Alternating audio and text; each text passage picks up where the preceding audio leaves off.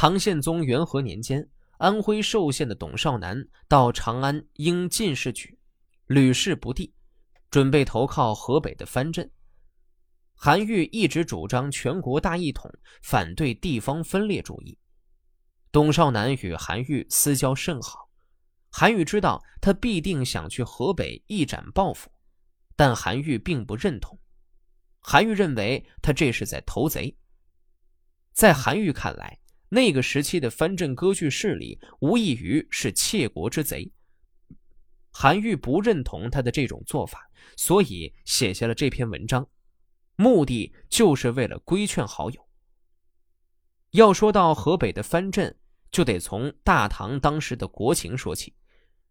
藩镇割据通常指的是唐朝后期某些藩镇的将领拥兵自重，在军事、财政、人事方面不完全受中央政府控制的局面。唐代藩镇割据主要表现在河北，而河北割据又集中在三镇。唐代分镇节度使是以唐朝封疆大吏的资格自善一方的，其财政基础依赖于国家的赋税收入，其武力凭借是法律上属于国家的军队，即所谓弓箭。藩镇里的那些割据藩镇，既企图游离于中央政权之外，又不能彻底否定中央的统治。唐代藩镇割据的兵源来自于当时投身军容、充当职业雇佣军、破产农民和无业游民，这样的藩镇势力就是国家分裂的开始。稍不注意，就会演变成春秋时期的诸侯国。可以说，唐朝的灭亡有大半原因就是因为这些藩镇势力。韩愈维护的是国家的统一，自然不愿见到有人做出这般。等同于投敌叛国之事。自古就说燕赵一带有很多慷慨激昂的豪侠义士。董生考进士，接连几次未被主考官录取，怀抱杰出的才能，心情抑郁的要到那个地方去。我知道，董生此行一定会有所愈合。董生，努力吧。像你这样不遇于时，如果是仰慕而勉力实行仁义的人，都会同情怜惜你的。何况燕赵一带的豪侠之士奉行仁义，是出于他们的本性呢？然而，我曾听说风俗是随着教化而改变的，我哪能料想现在比起古时候所说的没有什么两样呢？姑且以你此行去证实吧，董生，努力吧。我因为你的此行而产生了一些感想，请你为我到望诸君乐意的墓上去凭吊一番，并且到那里的街市上看看，还有过去的屠狗者一类的豪侠义士吗？替我向他们殷勤致意，圣明天子在上执政，可以出来任职效忠了。元丰三年二月。苏轼由开封流放到了黄州，直到元丰七年四月才离开。四十出头的年纪，正是英雄用武之时，却跌落人生的低谷，仕途失意，行动上也没有自由。一向意气风发的东坡，这回啊，面临人生的重大转折关头。在黄州的四年，日子清苦恬淡，东坡与和尚为友，同渔樵杂处。置地耕田、种桑、养牛，一副乐天知命的架势。前后《赤壁赋》写于元丰五年的十月和七月，就是这个重要关头的心情记录。在前《赤壁赋》中，东坡夜游赤壁，饮酒作歌，心中的矛盾一分为二，借客人的身份表达既浮游于天地、渺沧海之一粟的人生虚无、生命渺小的悲哀。又用自己的回答劝说自己，将自身托于天地造化，人生就可以无穷无尽。清风明月就是任我享用的造物主之无尽藏也。无论语言还是内容，都有点故意作文以自我劝告的意味。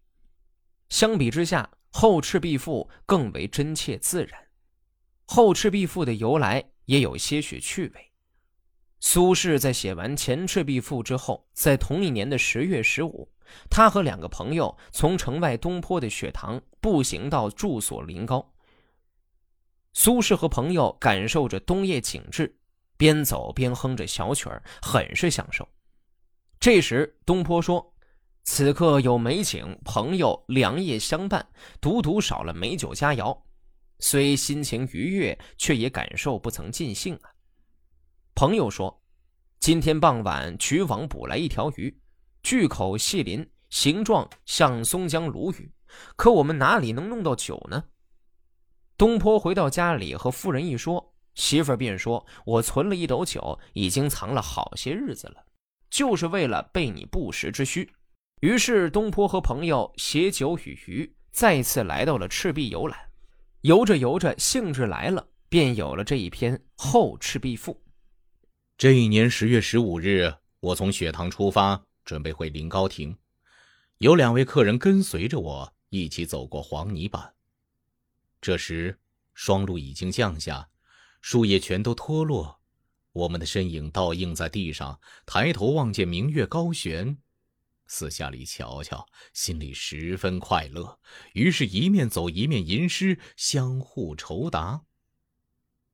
过了一会儿，我叹息地说：“有客人却没有酒，有酒却没有菜。月光皎洁，清风吹拂，这样美好的夜晚。”我们怎么度过呢？一位客人说：“今天傍晚我撒网捕到了鱼，大嘴巴、细鳞片形状就像吴淞江的鲈鱼。不过，到哪里去弄到酒呢？”我回家和妻子商量，妻子说：“我有一斗酒，保藏了很久，为了应付您突然的需要。”就这样，我们携带着酒和鱼，再次到赤壁的下面游览。长江的流水发出声响，陡峭的江岸高峻直耸，山峦很高，月亮显得小了，水位降低，礁石露了出来。才相隔多少日子，上次游览所见的江景山色再也认不出来了。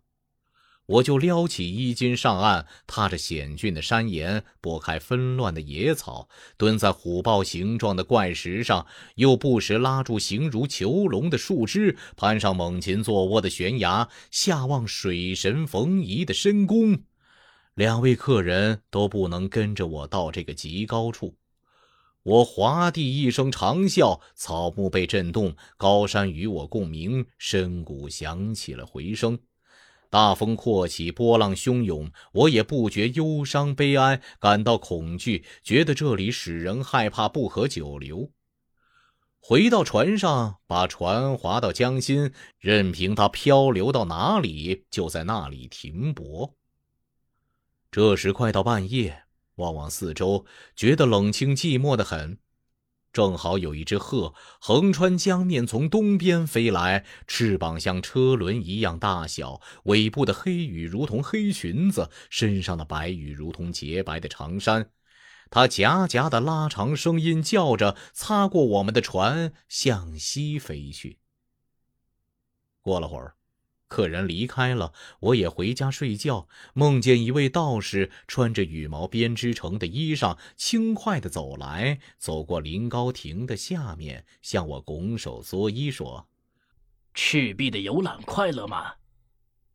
我问他的姓名，他低头不回答。哦，哎呀，我知道你的底细了。昨天夜晚边飞边叫经过我船上的，不就是你吗？道士回头笑了起来，我也忽然惊醒，开门一看，却看不到他在什么地方。